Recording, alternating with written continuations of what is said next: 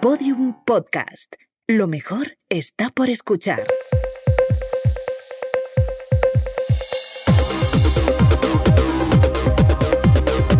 Saldremos mejores con Inés Hernán y Nerea Pérez de las Heras.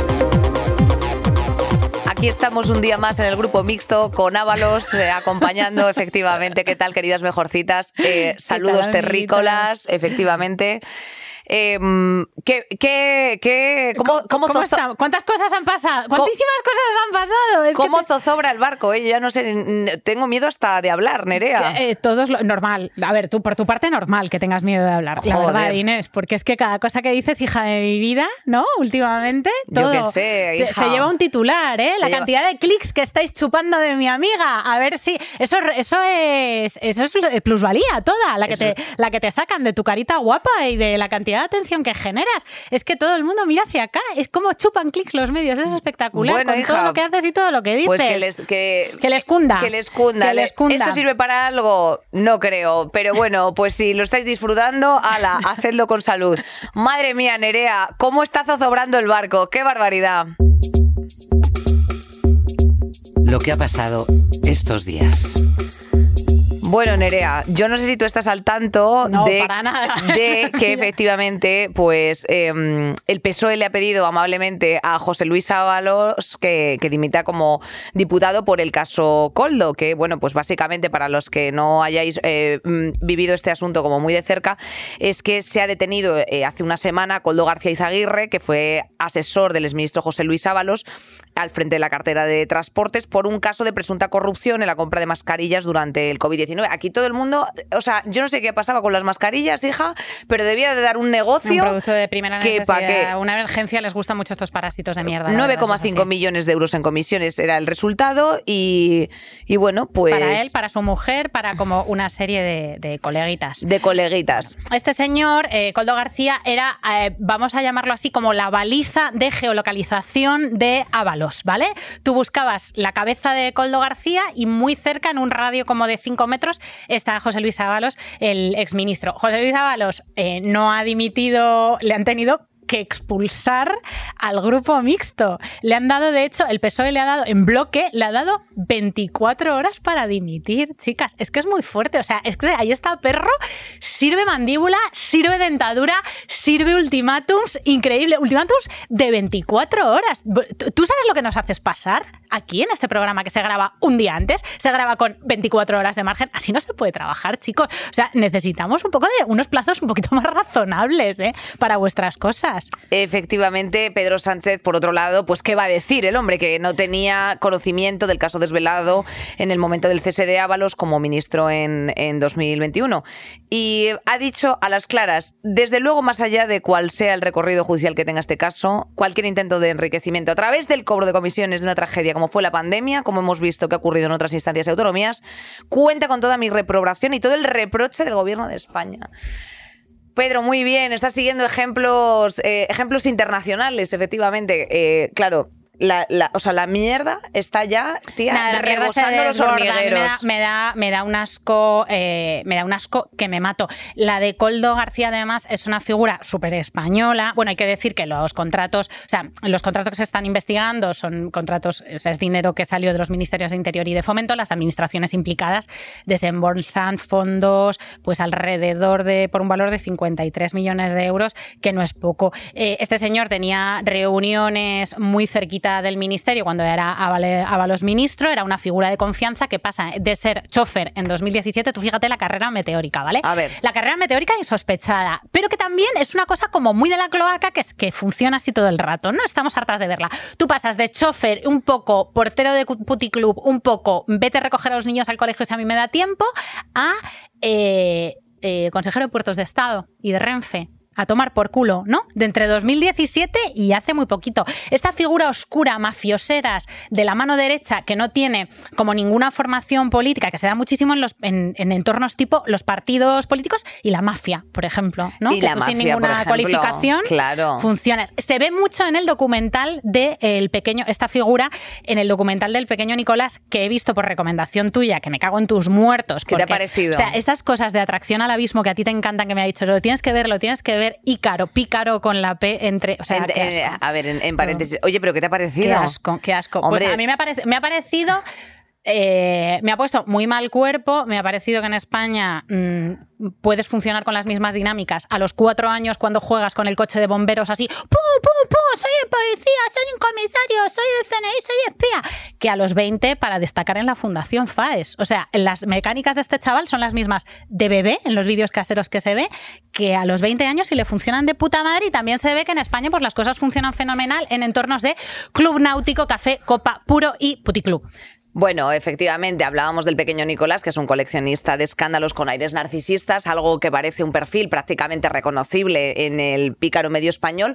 Pero, jope, tía, es que al final vivimos en un país en el que a nadie le llamaba la atención que un comisario eh, de policía, que como mucho podía cobrar 3, 4 mil pavos al mes, ¿no? Eh, tuviese un patrimonio de 16 millones de euros. Y luego tenemos las paralelas al taxista que está todo el rato, ¡joder, macho! ¡joder, macho! ¡joder, macho! Pues es que, claro, es que al final estoy un poco de la mano del taxista. ¡joder, macho! La paralela. Claro, porque me hace usted una paralela porque haya metido yo aquí el ticket del Bolivic cuando el Bolivic en realidad es para que pa- para uso doméstico en vez de para mm, apuntar los recibos correctamente y no se han fijado por lo que sea se les ha escapado esos 16 millones de euros.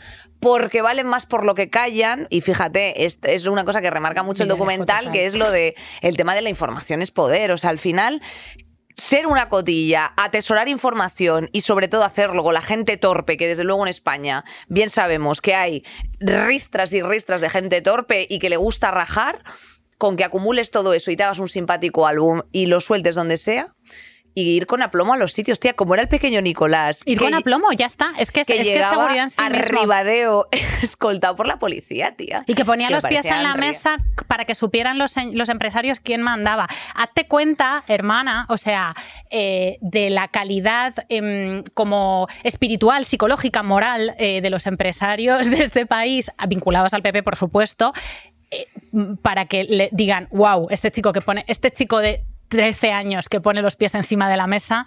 Debe ser alguien si estoy viendo el chicle que ha pisado esta mañana. Venga, no me jodas, por favor. Y luego la maleducada asco. soy yo por eructar. Es que, joder, eh, tenéis, tenéis el maleducómetro torcido Has- completamente. Has metido ahí el dedo en la llaga, compañera, porque a ti te está pasando todo lo que te está pasando también, en parte, y lo dijimos el otro Por día, no porque una eres corrupta. tía. Y porque eres una, Ah, bueno, y sí, porque hombre, eres claro. una tía, porque el pequeño Nicolás, estamos hablando tanto del pequeño Nicolás, porque de verdad es que es como un análisis no solamente de la larva esta que era el pequeño Nicolás, sino como de toda la cultura española de la corrupción y de los partidos, que es una, es una cultura muy masculinizada, además, porque no te funciona. Él se puede hacer el selfie con Esperanza Aguirre y con Cospedal, pero con quien se iba a tomar el sol y sombra a los puticlubs, insisto, con 11 años, y el traje de primera comunión era con pavos. O sea, est- estos ambientes.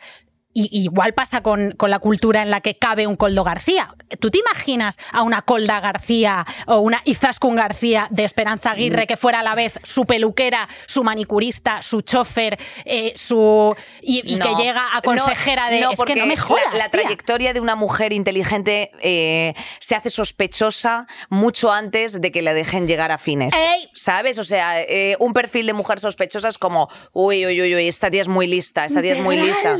Integral. Integral, Integral. integral. ¿Quién no es muy lista? Pues eh, la protagonista de nuestra próxima noticia, el abandono de los mayores en las residencias durante la pandemia. Las actas policiales que Ayuso ha intentado ocultar relatan precisamente el horror. 7.291 ancianos en las residencias públicas de la Comunidad de Madrid. Estas son estos son los números de la vergüenza durante la primera ola de la pandemia de COVID, pues después de que un protocolo dictado por el gobierno de Isabel Díaz Ayuso impidiera trasladarlos a un hospital para que fueran atendidos. Esto ha vuelto a ser foco después de que se hayan conocido que lo- los protocolos de policía eh, en los que relataban estas situaciones que se encontraban en diferentes residencias. O sea, es gravísimo, es gravísimo. Aparte que luego después ella, ya lo habréis visto probablemente en cortes de Instagram o de TikTok, pues dice en plan de, a ver, de alguna forma iban a morir. Ella ha dicho Ah. que iban a morir igual, no igual, po- podían haber mu- muerto con dignidad y además no iban a morir igual porque eh, lo cierto es que algunos estudios científicos dicen que se salvaron entre el 37% y el 72% de los mayores en residencias hospitalizados con COVID. eh, que podrían haber sobrevivido perfectamente, pero sobre todo es las condiciones de estas personas, porque la, cifra de siete mil y pico nos deja el mal cuerpo, las declaraciones de, Ayuso, que son se habrían muerto igual por un lado y dejen de hablarme de este tema, no me toquen más los cojones, que es de esta misma mañana, en el, creo que ha sido en la COPE, eh, y te dejan a un peor cuerpo, Pero es que el público de Ayuso, y ya no lo llamo ni siquiera electorado, porque es público, para la cultura de la que les ha convencido que forman parte, ¿vale? Eh, esto funciona. Es como, joder, pues menos mal que está ella para tomar las decisiones difíciles y cepillarse a los más débiles y que sigamos viviendo en esta especie de darwinismo despiadado que niega completamente el estado de bienestar, la colaboración mutua o la humanidad más básica. Claro, para el público de producción, Ayuso, producción bien lo ha hecho, ¿no? O sea, producción. la arrogancia de esta tía conecta fenomenal con la lógica de sálvese quien pueda, sálvese quien pueda en lo económico y sálvese quien pueda ya en, la, lo en la vida y la muerte. La, la batalla de las termópilas, o sea, ya directamente eh, 300 de pronto, o sea, es 300. Bueno, de hecho, eh, Carmen Miquel, que me gustaría mencionar, la investigadora de Amnistía Internacional y coautora del informe Abandonados a su suerte, explica que la Comunidad de Madrid vulneró cinco derechos humanos básicos al aprobar los llamados protocolos de la vergüenza. Derecho a la vida, derecho a la salud, derecho a la no discriminación, derecho a la vida privada y familiar y el derecho a una muerte digna, que es que ya son como unos mínimos y efectivamente hay eso, o sea, el palmerismo, tía, que hay en torno a esta figura es acojonante. Justo el otro día me saltó que no sé si tú recordarás el año pasado la que, eh, o sea, la chica que mejor nota había sacado de su promoción, sí, ¿te sí. acuerdas? Sí, Y que un discurso muy guay, Un discurso muy guay, como agradeciendo a los profesores que le estaba dando vergüenza que estuviese ahí Isabel Díaz Ayuso y la gente estaba presidenta, presidenta, tía, estamos de verdad, o sea, Público es público, es público, es una es un Milei con mejor pelo, ya está, o sea, es eh, lo que tiene es público, es asqueroso y, es- y esta cifra te puede poner los pelos de punta o no decir nada, pero supongo que os habrán llegado pues extractos de declaraciones de familiares de personas que están en residencias, cartas a la directora del país que hablan pues de trabajadoras que llegaban a su casa reventadas y todavía no se han recuperado, de matrimonios de 50 años que se murieron solos, separados, de gente vagando por los pasillos, de cadáveres acumulados durante días. Es que esto no hay manera, o sea, es que esto eh, es para, para que la cabeza de cualquier político responsable estuviera hace mucho en el sector privado o en su, o en su casa de San Senso, ¿sabes? Pero no, ella sigue ahí y la gente la sigue votando. Bueno, no todo, va- no todo van a ser desgracias, ¿eh? A Dani Alves han caído cuatro años y medio de trullo. Eso está muy requete bien. Está claro, hay como una pequeña, es una celebración como un poco agridulce, ¿no? Porque parece como que eh, el atenuante ha sido que pagaste 150.000 euros. eh, mm, por lo tanto, eh, la- eh, o sea, ya de por sí es como, ah, bueno, que esto todo tiene como un pequeño precio. Bueno, ha habido ahí un, un debate por muchos frentes. ¿Es verdad que se los ha pagado Neymar? Que lo he visto en Jacarandas. En, una, serio? Creo que se- sí. No sé si es, es verdad ¿Cómo que le se va a pagar Neymar? Daniel? Hombre, Daniel, Que sí Alves, yo sí creo que, no los ha- estaba tampoco escaso de cash. No, por eso. Es un gesto como de. Como de, De compadreo. o sea, sí, como esta calderilla, te la- a, esta, ronda invito yo. Esto no, no estoy segura, ¿eh, chicas? Pero lo he escuchado en, ¿En unas, en feministas colombianas que se llaman jacarandas y que, y que, vamos, las sigo en redes y suelen decir las cosas como son. Entonces, Pues, no sé, comprobadlo. Eh, no se alejaría de un relato que me pueda encajar perfectamente Sí, sí, en este porque tipo además de es una cosas. cosa como es un gesto muy y además, y además recordemos que la estrategia de, la- de su defensa fue precisamente quitarle credibilidad a la víctima, eh, que bueno, eh, podía haber funcionado, pero es que en España la realidad es otra y felizmente parece que algo va calando en el sistema eh, judicial. Tenemos que decir que la defensa dice que sabía a lo que iba la víctima, o sea, gra- gravísimo. Claro. Y la sentencia, afortunadamente, o sea, ver esto, tía, en una sentencia judicial, No, no, la frente a lo del holgorio que señalaba el, el- ma- el magistrado de la. Audiencia Provincial de Navarra con la famosa sentencia de la manada, en plan de, bueno, estaba en un ambiente de holgorio y disfrutona, eh, ahora ya hay sentencias que se emiten con frases como debe señalarse que ni que la denunciante haya bailado de manera insinuante, ni que haya acercado sus nalgas al acusado o que incluso haya podido abrazarse al acusado, puede hacernos suponer que prestaba su consentimiento a todo lo que posteriormente pudiera ocurrir. Eh, gracias, gracias por poner en el centro el consentimiento, porque efectivamente de esto va la puta peli. Y gracias, Ministerio de ex, Ministerio de Igualdad, siempre, la verdad, por Ah. esta ley del solo sí es sí, que os han caído por todos los lados, pero ha generado jurisprudencia, ha generado eh, mm, cultura y esta sentencia es para enmarcarla porque tiene es que parece que está hecha con, con voluntad pedagógica de verdad otra de las cosas que dice es que que se acceda, o sea, esto parece básico, esto como cuando hablábamos de que las trabajadoras domésticas empezaban a tener derechos laborales y nos parecía una excelente noticia en 2022 o en 2023, pues esto es lo mismo, ¿no? Que es que una cosa tan de cajón como que que se acceda a una práctica sexual no quiere decir que se acceda a todas, esté en una sentencia es súper significativo porque en lo de las, las, arandinas, estos, los de la arandina, no, no estaba, ¿no? Si tú estás, si tú te prestas, te lo pueden hacer todo. Tú, Tú, ponte en la situación, si estás hablando con tus colegas en un bar y se discute sobre este tema, coge a Alberto, a José Luis y ponles en la situación de que se están morreando con una pava y eh, ¿sabéis lo que es el fisting? Estoy, eh, Explícalo tú, Inés. ¿qué, es, ¿qué es el fisting? el, el fisting? El fisting es una práctica sexual que consiste en introducir miembros superiores, manitas, puñitos. Por la cularda. Exactamente. Esto lo, podrías haber explicado en la alfombra roja de los Goya, que es lo último que te Es, es lo único que me quedaba. Es lo único que me quedaba. Y ahora en este tiempo muerto os voy a explicar en qué consiste el fisting. Bueno, una cosa eh, muy respetable si es consentida por ambas partes. Vale, imagínate que te estás morreando, Antonio, con una con una chica, que incluso os acostáis, que incluso pues hacéis otras historias y se, mete ahí el, lubricante hasta el codo y, que la tía te coge y te hace fisting y, y, te llama la atención y dices, ay, ay, ay. Oiga, por favor, eh, pero está, eh, está, haciendo aquí una invasión eh, de mi cuerpo que nadie ha consentido y nadie ha... Pues esto es lo mismo. Esto es lo mismo que que te metan un puño por el culo. Alberto, es lo mismo. Que se acceda a una práctica sexual no quiere decir que se acceda a todas. Básico. Bueno, es que yo no sé si tú sabes lo, que ha pasado en un partido de fútbol, que fue que... Mm, había, mm, o sea, era un partido de fútbol en el que a Ocampos se le, mete un aficionado cuando le va a, a sacar un córner un dedo en el culo, pero que hace así como, eh, o sea, prácticamente como de coña, de... Eh, bueno, y se lió la de Dios. Por un dedo en el culo, en un pantalón, sacando un córner. Bueno, no me, parece bien. Ah, bueno, aquí sí que aquí sí que sabéis lo que es el consentimiento. Me parece bien que se. claro, me, parece bien que se líe la de Dios. Es una cosa desagradable. si, te, puta. si te pilla por sorpresa, es muy desagradable, francamente. Lo que me parece muy. Lo que me parece mm, agradable es que por lo menos ya en calado social. Eh, pues eh, que, exista eh, una lesión física o no no implica eh, que, no haya agresión sexual. O por el contrario, que dijo Mariano Rajoy, para la existencia de agresión sexual no es preciso que se produzcan lesiones físicas ni que conste una heroica posición de la víctima a mantener relaciones sexuales. Joder, es que estaba claro. La sentencia, la sentencia muy reguete bien, la verdad. Eh, os recomendamos el artículo de Noemí López Trujillo para Neutral, en el que la penalista Miren Ortubay, por ejemplo, comenta que esta sentencia se podría haber dictado perfectamente antes de la ley del solo sí es sí, pero que la norma ha tenido, y esto es textual de la penalista, un efecto pedagógico en la forma en la que los jueces razonan y argumentan. Pues chica, historia del feminismo. También nos recomendamos consentimiento, credibilidad y revictimización, radiografía comentada de la sentencia contra Dani Alves en 11 extractos de Isabel Valdés para el país, que te lo explica todo estupendo.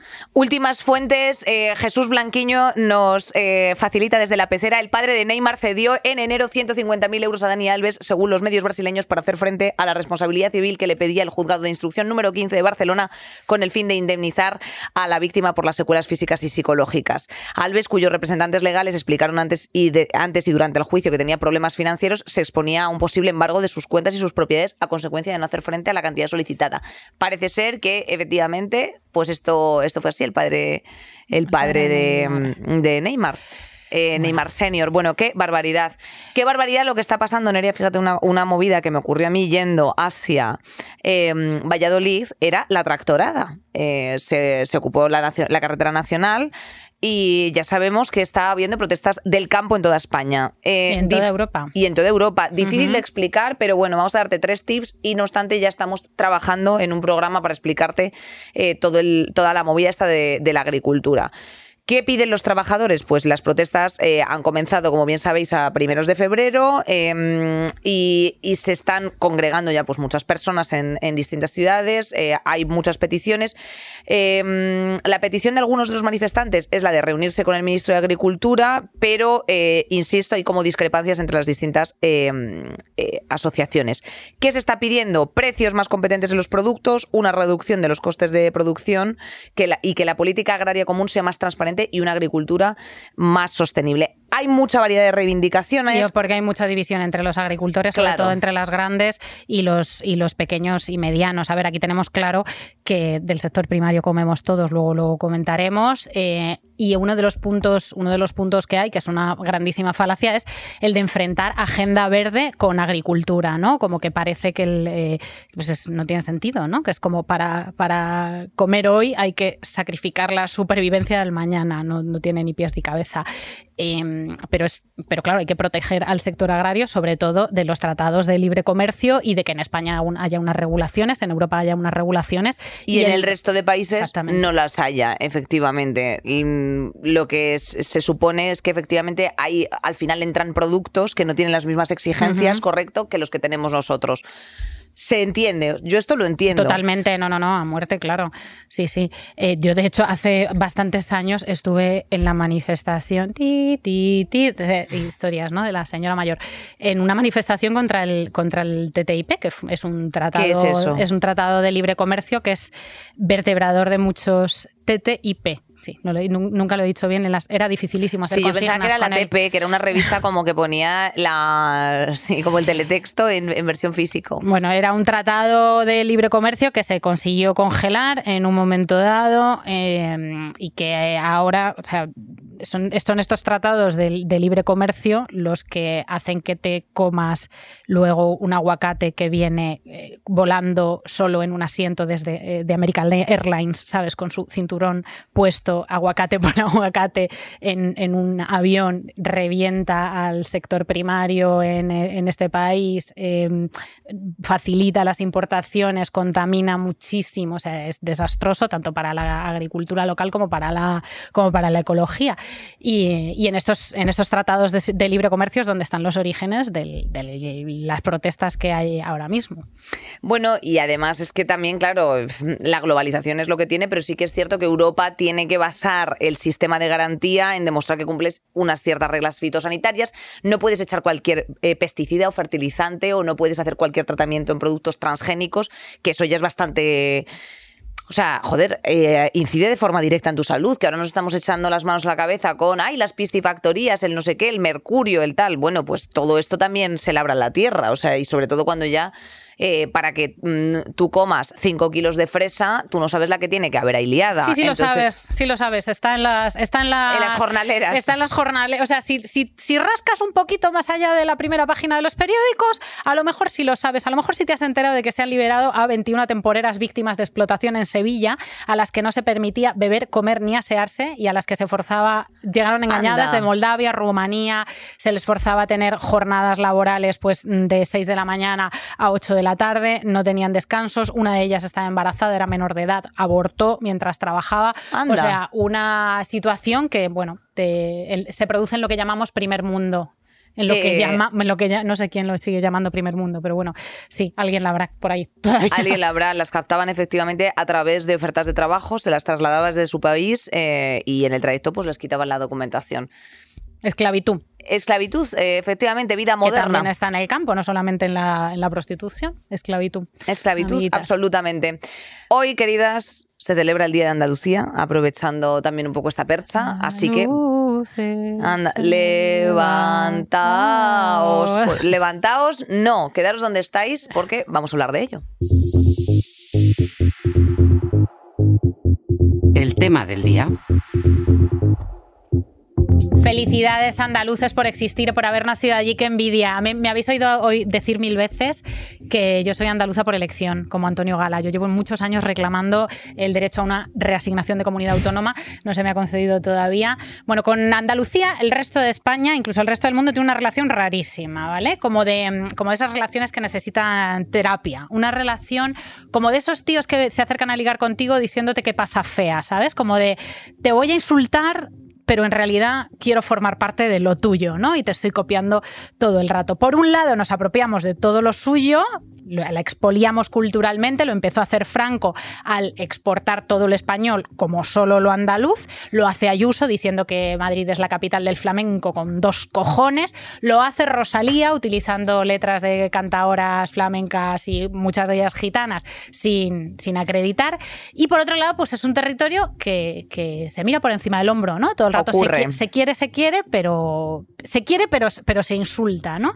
Em, parte, cierta parte de la izquierda ha sentido como un rechazo elitista que da bastante asco por la traición, por el campo, y parte del feminismo también eh, se ha desarrollado como de espaldas a mujeres como nuestras abuelas, que a lo mejor pues sus saberes no eran saberes académicos, como los que hemos aprendido del feminismo hegemónico, pero eran unos saberes muy valiosos. Todo esto te lo cuenta Mar Gallego, que es una pensadora que aquí mi amiga Inés y yo respetamos mucho en feminismo andaluz. Eh, como vaya yo y lo encuentre, se llama su libro. Como vaya yo y lo encuentre, feminismo andaluz y otras prendas que no veías. Esta autora dice que Andalucía tiene una potencia transformadora muy grande. El pueblo al pueblo andaluz nos han denostado históricamente.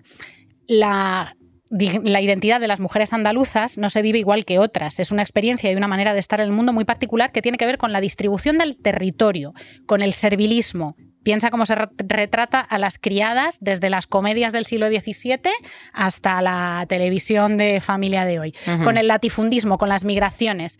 Esa historia hay que contarla desde una perspectiva feminista. La cultura andaluza puede tener un potencial transformador en este caminar feminista. Los pueblos históricamente empobrecidos tienen muchas claves de resistencia. Son, de hecho, una hemeroteca de resistencia. El discurso capitalista impone un destino y un discurso únicos. Pues sí, Juan Erea, qué pelos de punta, ¿eh? Que, es muy, es, muy lista, Mar Gallego. Tenéis que leeros ese libro, es muy lista. Porque mete, o sea, inmigración interior, bueno, muchas cosas. Bueno, pues efectivamente el Día de Andalucía se celebra el 28 de febrero hoy, eh, pero eh, bueno, muchos andaluces reivindican el 4 de diciembre como el verdadero Día de Andalucía. Eh, ese 4 de diciembre es el aniversario de las manifestaciones que ocurrieron en el 77 en las ocho provincias andaluzas, donde los ciudadanos se echaron a las calles de manera masiva pues, para demandar la autonomía del pueblo andaluz. El lema principal de esas protestas en su momento pues, eran libertad, amnistía y estatuto de autonomía. Eh, ahí lo llevas. Mm, y, yo qué puedo destacar? Pues mira, Nerea, yo he reflexionado un poco, eh, eh, pues efectivamente, sobre la brecha económica a la que se interpela en muchas ocasiones entre Andalucía y el resto de España, a esa mayoría de, diferencial de la tasa de ocupación que no se explica por la menor tasa de actividad, sino por la mayor tasa de desempleo que ocurre. tenemos que, no, no, podemos hablar de esto sin mencionar, bueno, pues la agricultura la agricultura que tiene Andalucía y la contribución al empleo rural. La agricultura es una fuente importante de trabajo para muchas personas en zonas rurales y aprovechamos ahora que están los agricultores eh, encima de la mesa, eh, eh, donde se proporciona ese empleo estacional y permanente. Los cultivos, la ganadería y otras actividades agrícolas requieren una fuerza laboral constante el campo es un tema de todo el año. Esto es una realidad, lo que a su vez ayuda a mantener las comunidades rurales activas y económicamente eh, viables que sepan todos aquellos que se atreven a decir que si el PER, que si todas estas pelis, eh, el tejido económico y social de cualquier nación, en, esos tejidos, el sector primario desempeña el papel fundamental al proporcionar no solamente de recursos básicos para la subsistencia humana, sino en los desarrollos de los propios países, desde la producción de alimentos hasta la obtención de materias primas, eh, mm, como, pues eso, como, como un pilar de sociedad moderna. Esto es una, esto es una realidad.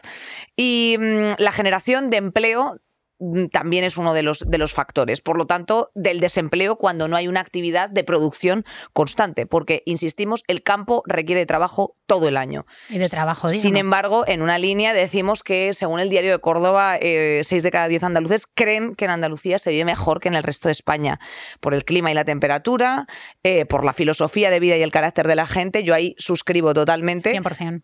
Y eh, el bienestar social, joder el bienestar social. Es que son gente, es que son gente mucho más, mucho más comunicada entre sí. Es una realidad, vamos, yo tengo mucho que envidiar a Andalucía. Y hay por la cultura que le, das una patada a una piedra y hay eh, 400 eh, patrimonios de la humanidad, archivos, bibliotecas, eh, pensadores, matemáticos que, de los que mm, aprender y, bueno, que es que es una comunidad, es una comunidad riquísima, pero cargada de, estereotipos, ¿no? Una, siempre se piensa, piensa en un andaluz y, la peña a lo mejor piensa en una folclórica, estupendo, Arsa, Arsa. pero no piensa en Averroes, ¿sabes?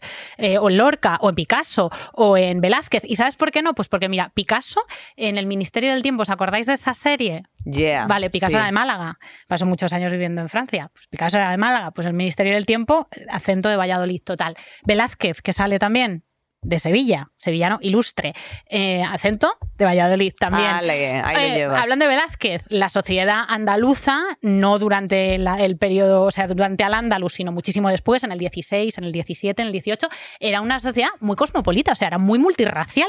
Uno de los eh, discípulos de Velázquez, que en principio fue esclavo suyo, luego, luego le liberó, pero tuvieron una relación profesional, en la que en principio era una relación de esclavitud horrorosa, fue el pintor Juan de Pareja que fue un pintor mm, importante de su época, que estuvo en Italia y era negro. Había eh, cofradías religiosas de negros, compuestas completamente por personas negras. Entonces era una ciudad mucho más, eh, mucho más multirracial de lo que nos, de lo que nos ha llegado Sevilla y, toda Andalucía.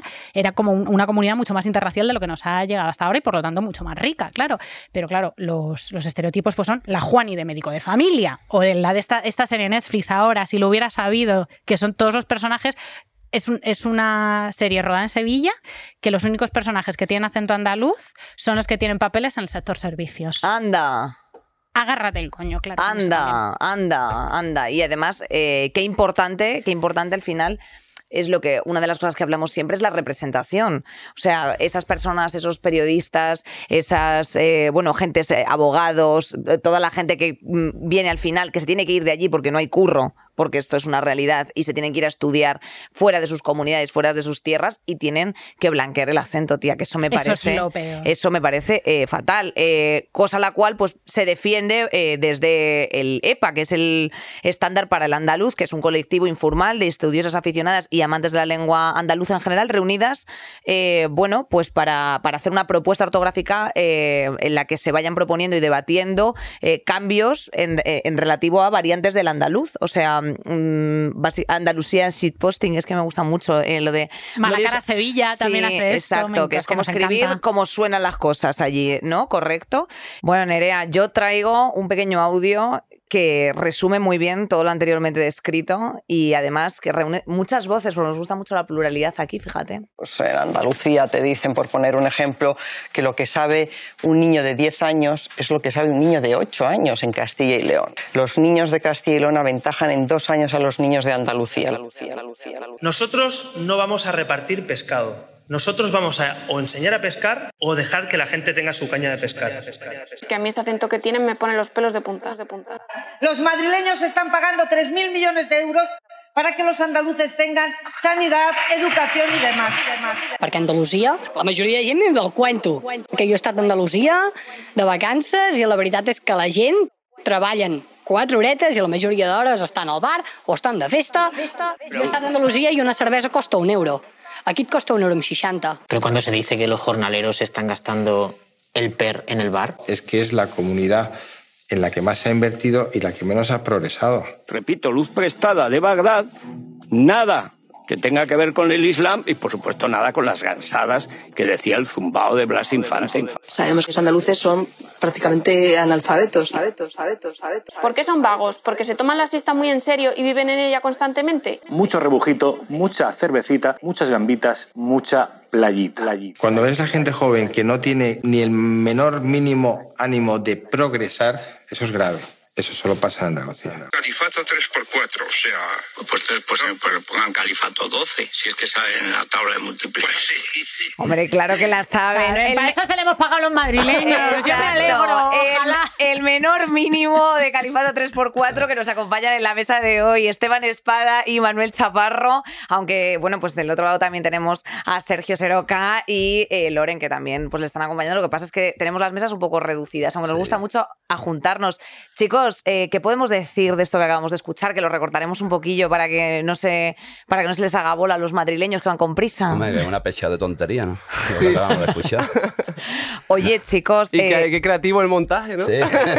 Está precioso. Está, completo, está- está muy bien. Está, está como para poner el, el de intro en un concierto, Hay yo que creo. decir, claro, que esto iba en la, en la intro de vuestros conciertos Sí. para que la gente ya lo eh, supiera de qué iba la, la vaina, ¿no? Sí, que Y supiera por lo menos cómo nos, ven, cómo nos ven por ahí.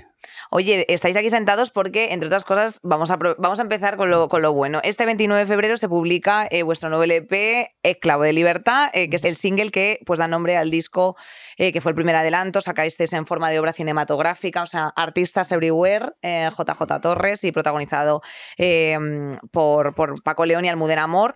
Eh, también salían Héctor, Borja Iglesias, eh, rapero Foll- el rapero Follón, en fin, muchas cosas.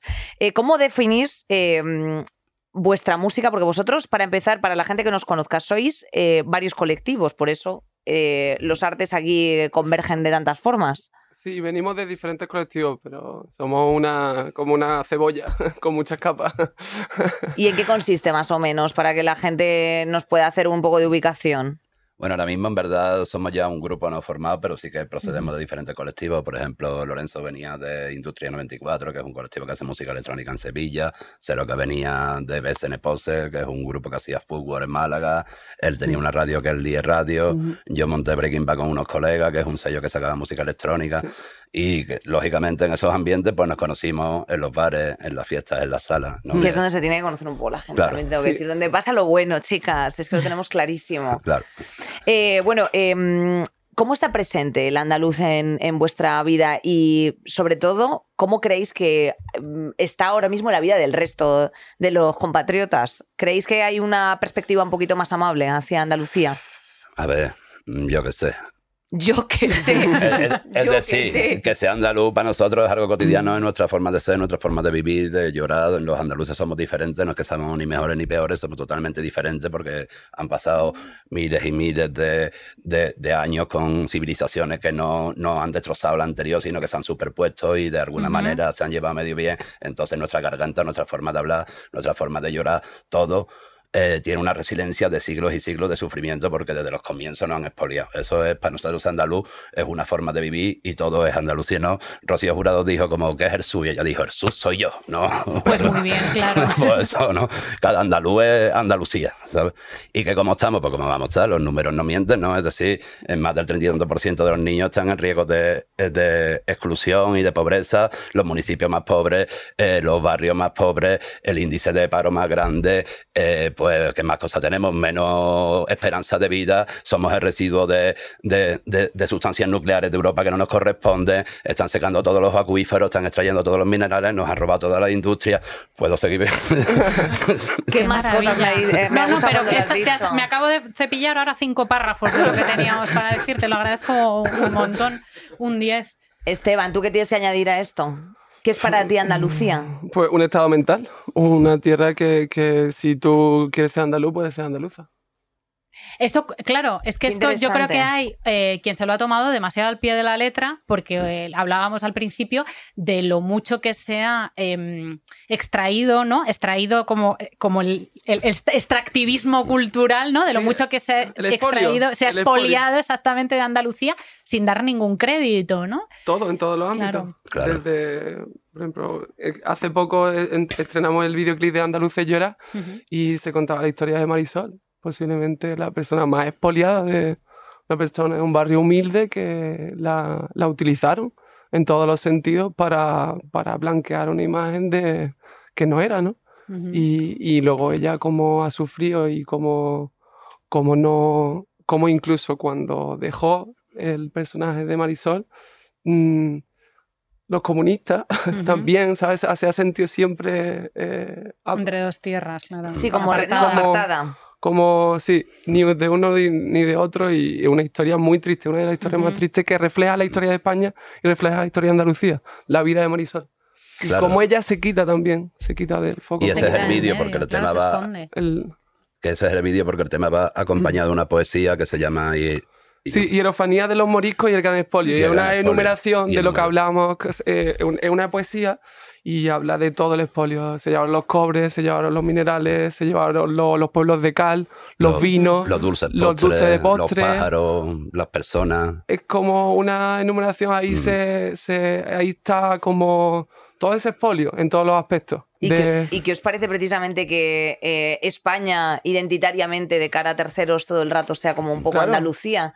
En plan de, anda, mira qué bien. Hay una trend de maquillaje Sí. ahora que es Spanish Makeup y es un maquillaje de flamenca, con los caracolillos. Sí, eh, sí, el kit con- de paella, bla, bla, bla, ¿no? Sí, ese sí. ese su, su- survenir, souvenir. Survenir total. Eso es lo que siempre han hecho, ¿no? Ten en cuenta que en Andalucía se concentra por la historia y por la pobreza y, y por, por todo lo que ha sido Andalucía desde siempre. Se concentra mucha creatividad, casi. O sea, somos mucha gente, ¿no? Entonces Ujú. podríamos hablar de que un gran porcentaje de la creatividad que hay en toda la península es de Andalucía, donde son más originales, donde tienen más mezcla, donde se ha hecho, ¿no? Entonces siempre como una colonia dentro de un estado no oficial que somos, también nos han absorbido todo lo que es la cultura, todo lo que es la imagen, todo lo que es... Sí.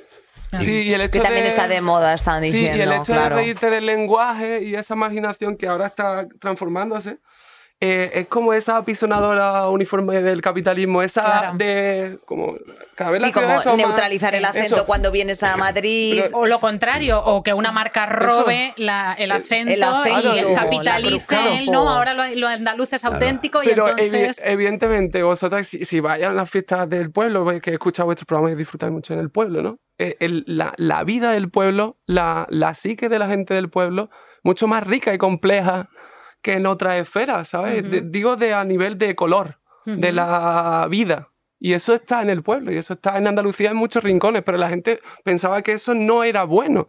Y ya ha, ha estado mucho tiempo pensando en eso, y le ha pasado a nuestros amigos. Nosotros cuando viajamos a Barcelona y Madrid vemos a nuestros amigos, oye, ve a ver a tu madre, a tu abuela un tiempo, que, Sí, que- que ¿qué te estás hecha una paleta. claro. Sí, vuelve con tu abuela un rato porque te estás catetizando Sí. en Malasaña, que no se te aguanta. Ya Se catetiza mucho Es lo que dice Mar Gallego también. Dice, yo he tenido que ir a la academia y volver otra vez a las comadres porque Claro. me estaba... Claro, Porque claro. vamos a ver. De vez o sea, cuando guarda partida, claro, vuelve a casa sí, y, porque y si que no- te hable tu vecina, tu madre, tu abuela y luego viene otra vez. re- fresquita y moderna. ¿Hay un movimiento independentista andalucista? Yo no sé, os- nosotros, porque claro, nosotros estamos implicados en que somos andaluces y somos andaluces conscientes y por lo tanto pues nuestro mensaje no puede ser neutro, ¿no? Entonces nosotros no nos vemos con un independentismo, nosotros creemos que todavía con todo el daño que se nos ha hecho, tenemos que luchar por sentirnos orgullosos de nosotros mismos, ¿sabes? Por no salir a Madrid que nos dé vergüenza de hablar como hablamos, de no tener que blanquear nada, de que sepan que cultura tenemos muchísima porque es así, o sea, de, de- de no tener miedo, de sentirse orgulloso lo- mm, con, con uno mismo primero y luego ya con los que tienes alrededor.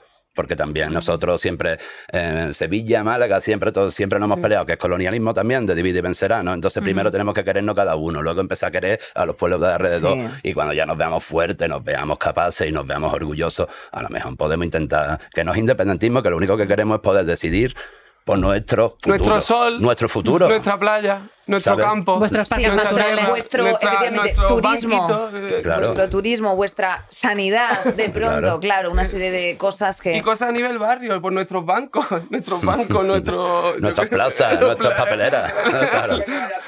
Eso, mira, justo el otro día estuve yo en la térmica de Málaga, eh, un besito muy grande, y estábamos en el barrio de la Luz haciendo eh, una charla en un centro, bueno, en un centro de vecinos que tenían ahí, eh, o sea, un centro cultural, vaya. Y entonces, pues vino, eh, vino la Pepi, que era de una asociación, eh, vino un arquitecto, precisamente, porque yo me interesaba mucho el crecimiento de algunas ciudades como Málaga, que es una barbaridad, claro, lo que ha ocurrido ahí. De pronto Está a tú 12 eres de euros el metro cuadrado de y, alquiler, o sea, sí, tía, pero que además es que han puesto al lado de un río seco eh, una torre blanca espantosa, o sea que a nivel urbanismo tú llegas a Málaga y dices, qué horror. Málaga, ¿qué que un duty aquí?". free. Sí, un Claro, duty free. Es un aeropuerto Entonces, brutal. claro, y la cosa está en que ¿qué, qué ocurre con esas personas que ya se han ido como a eh, pues, barrios que están a 50 minutos, eh, que antes eran polígonos industriales de cuando la gente migraba a Málaga porque eran eh, pues mm, zonas, mm, pues eso, más industriales y era gente que iba a currar, El barrio básicamente. de Lagunilla en Málaga o la, la zona térmica, es que nada, en muy poco tiempo. claro, justo. el- Si hay un todas- Pompidou, chica.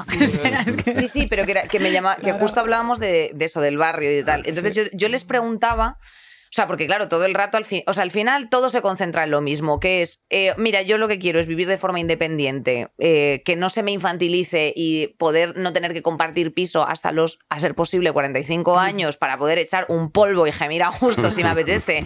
Te- quiero tener un curro, si es que no pido más, o sea, un Sí. curro, poderme pagar con ese curro. Dignidad eh, básica. dignidad básica, vivienda eh, como derecho, como derecho constitucional. O sea, no estamos pidiendo otra cosa. Y claro, yo les decía, joder, y, eh, y el turismo ayuda en todo esto. Y claro, la calidad del turismo que, que asiste a estos sitios, claro, no, so- no es un turismo alto standing, es que a lo mejor puede ocurrir en una ciudad. Es lo mismo, es una cadena de una, multinacional o un empresario que Es un McDonald's de turismo. que es holandés que ha comprado una calle entera y es una locura. super- Eh, y, y, por ejemplo, nosotros, como resistencia del resto del- del territorio nacional, ¿qué podemos hacer? O sea, porque esa es mi primera, mi primera cuestión siempre es intentar poner un poco en el foco o traer al debate público que haya, joder, eh, un abrazo eh, intercomunitario genuino y real, que no, solo, no solo sea irse a Sevilla, a la feria, eh, a cuatro Claro, como- cosas de, de Basic. ¿Cómo, ¿Qué se puede hacer? Desde otros lugares que se puede hacer cuando uno va a Andalucía, por ejemplo, pues no sé, como diría Morente, un turismo de mal gusto. O sea, un turismo que trata bien a la gente, que deja propina, que invierte en las tiendas de los barrios, que invierte en las personas, ¿no? En educación, limpieza, mm, no sé, eso desde allí, desde otros lados. Nosotros lo único que podemos hacer para poder recuperar alguna vez, pues entiendo que volver a tener lo que son todas las redes vecinales que se han cortado, ¿no? Es decir, tú no puedes cambiar nada si no cubres las necesidades de tu vecino como vi antes, ¿no? Es decir, em, antiguamente en los bloques todo el mundo sabía que la Paqui trabajaba y el niño se quedaba con la Chari y luego te traían los pantalones de su niño chico, entonces cubrían las necesidades y todo el mundo era pobre y había una comunidad, había una vela en la que todas las mujeres hacían flores con los niños y se relacionaban, todo el barrio se relacionaba, todo el mundo se conocía, tenían poder porque luego tenían un distrito y estaban todos juntos, em, cada vez se va haciendo más grande, hay más poder de, de voto y entonces yo entiendo que hay que volver ahí pueblo, no a lo que era el pueblo, a, a barrio a barrio, ciudad a ciudad, distrito a distrito, municipio a municipio, pero uniéndonos nosotros. No, que, que es lo que decía los eh, Frejanto de las Panteras Negras, ¿no? Que, que lo único que teme el gobierno no son ni la guerra, ni la revolución, ni las armas. Es un pueblo que se autogobierna a sí mismo, que no le haga falta que lo gobierne, que se cubra las necesidades de los unos de los otros. No, yo creo que es así de básico. Sí, pensar que la vida privada pues está, pero es cuando la comida, el hecho de poder hacer una comida y compartirla con más, con, o tú me puedes, eh, puedo ir a tu casa que no puedo, tengo la tarde libre, te puedes a, a mi primo, venga, vente aquí a comer, ¿sabes? Ese tipo de cosas que eran vivenciales y que eran costumbre antes, pues ahora parece que eso es... Bueno, eso es la vanguardia, ahora eso es futurismo, Claro. juro, claro, es que es, es- es volver a Eh, o- todo el o rato. un frutero dice, oye, ¿tú qué quieres? Yo quiero que me traigas chirimoya, no sé qué te las traigo. Y, y tú dices, guau, esto es un servicio premium, esto es una... Claro, es, ¿cómo eso es hablar con el frutero. No, Esto es el Sí. frutero, ¿no? Es un servicio Exacto, premium suerte, personalizado que se llama hablar con el puto frutero. Sí, que se llama hablar, pero bueno, la- pero, el, cap- pero el capital ha triturado eso. Claro, claro. Eh, Lo ha triturado Claro. en todas partes, ¿eh? También, porque, Claro, claro, bueno, claro. Nerea es de barrio, del barrio de la Lipa, y ahí, aunque tenéis una asociación de vecinas que, bueno, operó bien y el, el, la- el COVID y todo esto, como que parece que había ciertas redes de interdependencia que, di- o sea, de pronto nos dimos cuenta que lo que importaba no era tener el, el DVD o la realidad virtual, sino, eh, pues eso, un caldo de pollo, de pronto eh, empezó a funcionar la cosa, pero se volvió a todo Bueno, joder. se- se- Se se jodido, volvió- se volvió jodido. Spoiler, se ha jodido. joder. Salimos peores de eso. Salimos Sí, peores, sí. claro, es que el título era irónico. Nosotros intentamos Vino, claro. seguir tirando del carro, que somos as- inasequibles al desaliento y también ponemos muchas velas por ahí en las iglesias, sobre todo en Sí. Andalucía también, que nos gusta de vez en cuando. Yo siempre que voy a Sevilla, voy a Almería, donde más voy es Almería, que es como mi segundo hogar, pero me gusta mucho ir a Sevilla. Un amigo sevillano que tengo, Juan, que nos escucha siempre, le queremos mucho, dice que es tan bonita que debería estar en Italia. Y él es sevillano. qué bonita es, macho. A ver a la cieguecita de montañas, a la Catedral de Sevilla, esa virgen, virgencita que es, eh, te lo digo, o sea, es Gigi Hadid, o sea, es la talla más bonita de madera del mundo entero y aquello siempre está a rebosar, ¿no? O sea, la cultura relacionada con la religión y vosotros hacéis remixes con música de Semana Santa, eso llega a la gente, esto parece, hay, eh, vimos en el documental Dolores Guapa, también muy recomendable, que hay muchísima comunidad queer dentro de las hermandades, Yeah, súper sí. autoconsciente, o sea, nada de maricón, capillita, eh, no, era- maricón, capillita. O sea, una militancia, una militancia desde lo maricón capillita, súper autoconsciente, que está muy que comprar las pelucas eh, de la drag en el mismo sitio que las Claro, del si Cristo, yo- en fin. Si yo muero aquí, ¿cómo no me voy a poder casar aquí? Si Es- yo muero aquí, claro, yo- claro. Exacto, Sí, sí, sí, exacto. sí, sí. O sea, esta relación con la tradición eh, que desde fuera parece tan sana, eh, también me imagino que ha costado digerirla, ¿no? O sea, como vosotros, vosotros cómo vivís esa relación pues con la tradición, con la música de Semana Santa, con la religión, con las... Y además siendo vosotros como un poco eh, eh, los proto eh, precursores de estas cosas, porque ahora se lleva mucho, Sí. pero en ese Sí. momento a lo mejor era Sí. como mezclar una base con una saeta, ay, ay, ay. The Light Guru fue el precursor, Sí, que de dos hermanas. que de dos hermanas que tocaba la corneta. Y, y lo mezcló así de aquella manera en sus tiempos y pegó un pelotazo gordo que, sema- que Semana Santa Baby. Eso fue el Sí. primero. ¿Y eso cuándo fue? Eso fue en eh, 99. 99. Sí. Nos y él, dicen aquí eh, el resto. en Napster, él subió ese tema, no, no lo es que lo compartiera, lo tenía ahí y empezó como eran lo- las carpetas se intercambiaban, eso se fue llegando como fue llegando como, como llegan los chistes, como esto anónimo. Ujú. Y se popularizó y lo- le llegó a toda la gente de todos los pueblos de Andalucía. Mm, Pero sobre Semana ese Santa tema, Baby. Porque, porque esa era la introducción, claro. Que, que- que tú me has dicho que tenemos tiempo, ¿no? Ay, qué Sobre ese tema lo que pasa es que Sevilla de- tiene la idiosincrasia de que tiene muchas cosas que son contrarias pero que son iguales, ¿no? Es decir, eh, tú de chico la primera vez que sales es el domingo de Ramos, que te pones tu chaqueta porque estrena, te vas a beber tu lote al capote y luego te engorfa y cruzas el puente y te vas a una rave. ¿no? Entonces Claro. a lo mejor Con estás... tu chaqueta. Con tu chaqueta. Y claro. vuelves sin ella, claro, luego- porque es la primera vez que sale, tiene que volver. Que tu padre no te to- note mucho el vacilón y con la chaqueta medio puesta, ¿sabes? Entonces siempre se nos han mezclado los sonidos, ¿no? Yo, por ejemplo, cuando era chico tocaba el bombo, cuando estaba gordito me quedé canijo, tocaba la trompeta, luego ya me fui de rap y me engorfé, pero yo siempre he tenido los sonidos tanto del flamenco como de la música electrónica, como de la Semana Santa, mm, mezcla en la cabeza, ¿sabes? Es decir, yo muchas veces me aburría en la discoteca y me ponía, decía, esto le entra, yo qué sé, cualquier canción de Rocío Jurado, a esto le entra una de la paquera, ¿no? Porque Claro. lo teníamos como metido. Claro, está el, ci- el cirio y la rave, está todo en Está el mismo, todo en el claro, mismo. recipiente. Todo- sí. Todos son penitencias, una por un lado, otra por otro. Y de, penitencia de la resaca. y de antes de eso la iglesia como casa de, lo margina, de Sí. los marginados, ¿no? Claro. Vendrá. Y, Claro, y eso, es que la- las hermandades son del pueblo y de los barrios, no son de la iglesia ni de nadie, y las imágenes son del pueblo y de los barrios. Mm, las primeras hermandades que nacieron eran de los más perseguidos, porque los más perseguidos querían ser más cristianos que los cristianos, ¿no? Un paso de palio es exactamente igual a una boda marroquí. Exactamente igual que a una boda marroquí. Una de las primeras hermandades fueron de los negritos, de, de toda la vida de Dios, todos los marginados, todos los que no encajan en la sociedad, se han refugiado en la hermandad del barrio. Así el cobijo de la hermandad también era una red social muy grande. Sí. Ya la iglesia, los curas, los cortijeros de patillas de los parcos, todo lo que tú quieras, eso no. Pero eso es que fue una resistencia muy grande. O sea que las hermandades fue, na- nacieron como una resistencia, como. Ya, ayuda al prójimo, eh, al prójimo a tratar a los demás como te Social, gustaría que te traten. eh, son cosas. Son, Y- y-. Y por meter una cuestión aquí de la cultura, ¿qué importancia tiene la representación de lo andaluz de forma correcta dentro de la sociedad moderna? Porque es que eso también es importante. Y cómo sobre todo reivindicarlo, porque vosotros yo creo que lo hacéis ideal. eh, porque lo que hacéis es concretamente eso, pero eh, ¿creéis que hay un pequeño auge? O sea, por ejemplo, ahora yo veo a los chavales de la plazuela y digo, ay, pues mira, eh, ideal, ¿sabes? Lo están haciendo eh, muy bien, chicos, ¿sabes? De aquí un beso. O sea, hay cada vez más, o yo qué sé, o pues Pedrito la droga que hemos comentado, o sea, hay, hay iconos, o ¿cómo se llama la chica física? Laura. Ay, Jope, no, es Alba, Alba, Alba, Alba, Alba. perdón. Alba, que le hemos tenido, que claro, también pues es, ella sufría mucho estigma en plan de yo por ser así, por hablar así, por tener mis uñas asá, parece como que ya Alba pierde Moreno, el crédito. Alba Moreno, eh, que pierde, el crédito de ser- agujeros negros Sí. con Ah, sus uñas. O voy a explicar que es un agujero negro. así con un espectacular es con su acento de Jaén, con su estética que le apetece y, y bueno, con muchísima autoridad intelectual. Claro, Claro. ¿qué importancia tiene la representación correcta? Y sobre todo, ¿cómo se puede incentivar más?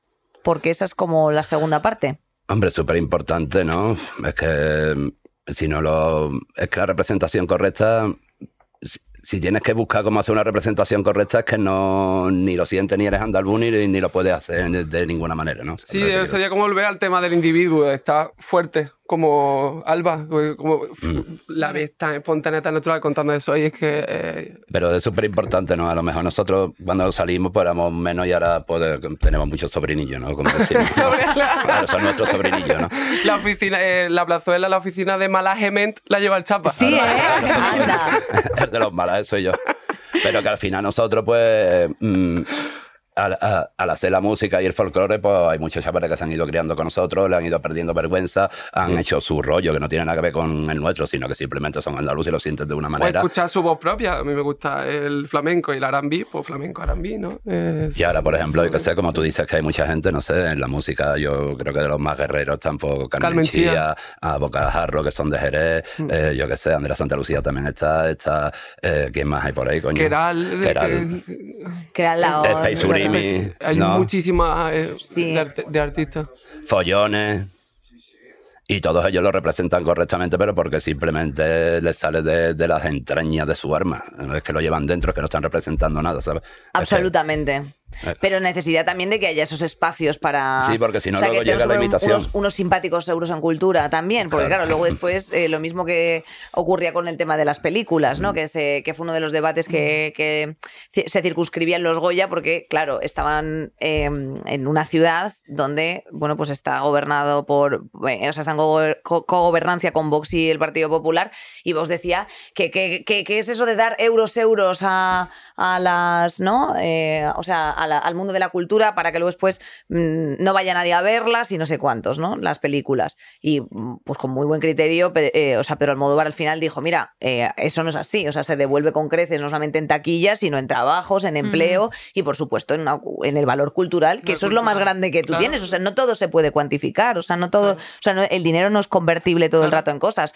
Y otra de las cosas que me gustaba mucho, que yo vi en su momento de David Trueba, eh, es como, jo, eh, os estáis quejando de dar eh, 3 millones de euros a una película cuando es un partido político que tiene una financiación anual de 129 mil millones, o sea, de 129 millones de euros, una financiación estatal pública, que eso va de las arcas de todos. Entonces, siempre hay que tener mucho cuidado porque los, mm, el problema está en que España es un país empobrecido a nivel económico y eso es una realidad que afecta a todo el mundo. Entonces, enseguida como que el bolsillo público es algo... ¿no? Como, Como muy- como metible. Claro, sí, muy como metible, muy muy metible, en plan de, metible. esto de, lo del PER, que antes de de que entraseis vosotros estábamos justo hablando de esto, en plan de, oye, tío, o sea, la agricultura sostiene un país, o sea, si tú no puedes Claro. echarte eh, aceite en la puta tostada de masa madre de aguacate, pijo de los cojones, ya me dirás tú, ¿qué vas a hacer? ¿Vas a ponerte ahí a prensar olivas en tu, en tu terraza? No, amore, no, vas a hacer esto. amore, para Amore, nada. no, las fresas con cantidad nata de que te echas polideportivos y de en- encima de- esguinces las claro, pachangas vuestras, de todos esos heterosexuales. No, no, también Sufrimos lo nuestro, también sufrimos lo nuestro. Bueno, son muchas cosas y de Achilipum que me han traído estos, estos, estos Bueno, pendientes. este, Para, es que, es que nos encanta que nos traigan regalo. Paquete de la, en la feria. Chicas, nunca- y nosotros nunca damos nada. Ante la duda, por si acaso, todos los, todos los invitados, es eh, en fin. Nerea, pregúntales Chicos. algo más y nos tenemos que ir. Porque Nos es que- tenemos que ir, pero nos quedaríamos mucho más rato, la verdad. A lo mejor. Oye, no, que hagan un poco de promo. No sé si que tengáis, que- o sea, que vengáis vosotros o ir nosotras a Oh, concierto. Yo creo que va a ser ir nosotras a trae la concierto. placa. Corre, Sí, trae la la placa, trae la placa. Y mientras Oye, tanto, y digo yo que tenemos un concierto el 2 de marzo en Sevilla, en el Cartuja Center, que... que- El Cartuja Center Nissan, esa, es, esa zona yo. que Para el 2 de marzo no tengo, no tengo pierna yo todavía. Ah, un poquito más adelante Pero igual, tenemos pero. 15 en Barcelona en la Polo y 16 aquí en Madrid. Arsa, Ah, el en la- 16. 16, ¿no? 16 de Claro. marzo. Sí, sí, sí. Venga, Del los-. No, no sé. El 16 A de ver, marzo. una placa, espero que sea una placa para atornillar en la pared. 16 de Para que la marzo. en Vale, los eh, yo puedo, Nerea. Se está apuntando, ¿eh? 16 de marzo. 16 de marzo está ¿Dónde lo invitado, por supuesto, lo hacemos en las ventas. En, en En las las putas ventas. ventas. Sí. Pero qué barbaridad, chicos. Oh. Pero, pero en el vivero venta. Ya, ya, ya lo sé. Han abierto. a- Claro, que yo me asusté, que yo me asusté, dije las ventas y me asusté, digo, pero como Rafa, ¿eh? Pero ¿qué es esto tan bonito? Esta es, la, esta es la placa para llenar andaluza que la vamos a lanzar al espacio exterior. ¿Qué? Es broma, ¿no? Claro, es broma, se están riendo. A ver, chicos, a ver, la- A ver, yo- por favor. A ver. Esto, ¿a quién le va a somos muy caer? inocentes. El día 29, que es el día de la nueva Andalucía que nosotros reivindicamos. Vale, ¿por qué? Ah, ¿por, ¿Por qué? qué? ¿Por qué? Porque es la nueva Andalucía. Porque el 28 nos la están. Nos la están jodiendo. Sí. ¿Quién- ¿Quiénes Sí. la están jodiendo? Esto es lo que nos interesa. Extendeos en esto, por favor, es importante. A ver, eh, el 4 de diciembre tampoco vale ya. Es que ya una vez que, la- eh, que son institucionales están guay porque ya tienen un reconocimiento y por lo tanto pues tienen su historia, pero ya no son del pueblo. Entonces ahora hay que reivindicar uno nuevo de una nueva Andalucía, que es la, la que nosotros reivindicamos. Venga. Y este año bisiesto. Y es cada cuatro años. No, bien- Como bienvenido a la nueva Andalucía, 29 de febrero. 29 de febrero. ¿Ves? Si es que vienen del ¿Y esto. ¿Y esto cómo que lo van a ¿Esto qué lanzar al espacio? eh, ¿conoce la placa Pioneer de Carl Sagan? Eh, Carl Sagan, sa- eh, Hizo una plaquita como con cosas de la cultura. ¿no? Cómo es increíble la serie, hay que Sí. verla. Y el doblaje es de Homer Simpson, que es súper gracioso, que Homer Simpson hable de... ¿Y esto lo vais a Y lanzar? eh, eh, Carl Sagan hizo uno en los años 70 y nosotros hemos hecho una adaptación a andaluza con una paloma de la paz dibujada por un niño, mi sobrino Dani, Bien. y, y la vamos a lanzar al espacio. Sí, todo- estamos en ello. Estamos Oye, ¿cómo se Hay que lanza? atornillarla en Pues parte, atornillarla, ¿no? claro, Carl Claro. Sagan dijo, ¿A si vaya cara a la nave, la el nave. Voyager, Sí, ¿tú- te- porque- ¿te, suena porque el la- Voyager 1? Sí, la, sonda, sí. la sonda ahora la- está todo loca, está mandando cosas que Y lo- y lo podemos poner la- ahí. Claro, dijo, lo- si vaya a mandar la sonda ahí. hasta, hasta, el, hasta el infinito y más allá, ¿por qué no la dosamos algo con, con lo, información? Entonces Carl Sagan propuso una cosa un poco infantil, pero estamos hablando era con la NASA. que- Hombre, esto se un chico y entiende una chica, perfectamente. eh, la- El el, el sistema El solar, eh, como dónde estamos y nitrógeno e hidrógeno. Como, como mira, la Tierra Las cositas básicas. resumida esta y nosotros tenemos esta, la andaluza. Oye, Andalucía o sea, resumida ¿qué es es, esto. ¿qué es? Perdóname, ¿qué es esto? O sea, bueno, ya que estamos, la vamos a Claro. explicar para los que nos está escuchando. Hay una paloma, La que es la paloma. de la paz, que es lo que sí. queremos. Bastante Y práctico. eso son, yo creo que son coordenadas del sistema solar. Sí. Para ver dónde Coordenadas estamos. del sistema Sí. solar para que ellos Para vengan, ver dónde o sea, está para que vengan a colonizarnos Nosotros, directamente. Nuestra nave botijo.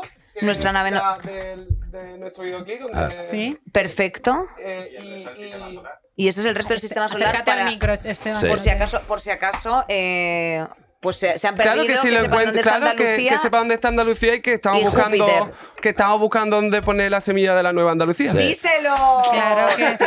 Chicos, pues si teníais poco turismo, le hemos cagado. Esto, Eh, esto es, estos Me vais a masificar Joder. cabo de gata, joder. Joder. Extraterrestres. Van a venir, es que es lo que te iba a decir yo. Hombre, tío, ¿qué te crees tú? ¿Que un marciano se va a querer ir ahí? Hombre, es que divertido. que- que no Oye, ¿y cómo- ¿Y cómo, lo podemos conseguir?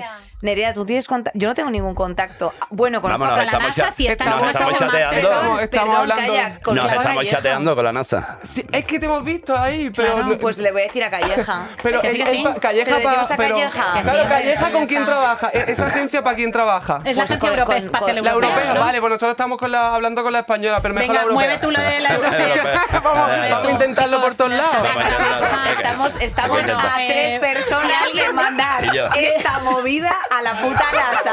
Si Y, alguien re- de ahí fuera nos puede ayudar con esto, por favor, eh, que nos escriba. y recibiré vuestro carnet como el de la banda del sur, pero el de la nueva Andalucía con el número 7 y 8. ¡Venga! El carnet de la banda. Íbamos a la el casco. Me voy a empadronar en Níjar. Hasta la semana que viene, amiguitas. Hostia, tío. Gracias, Eh, chicos. Gracias. muchísimas Saldremos mejores con Inés Hernán y Nerea Pérez de las Heras. Todos los miércoles en Podium Podcast.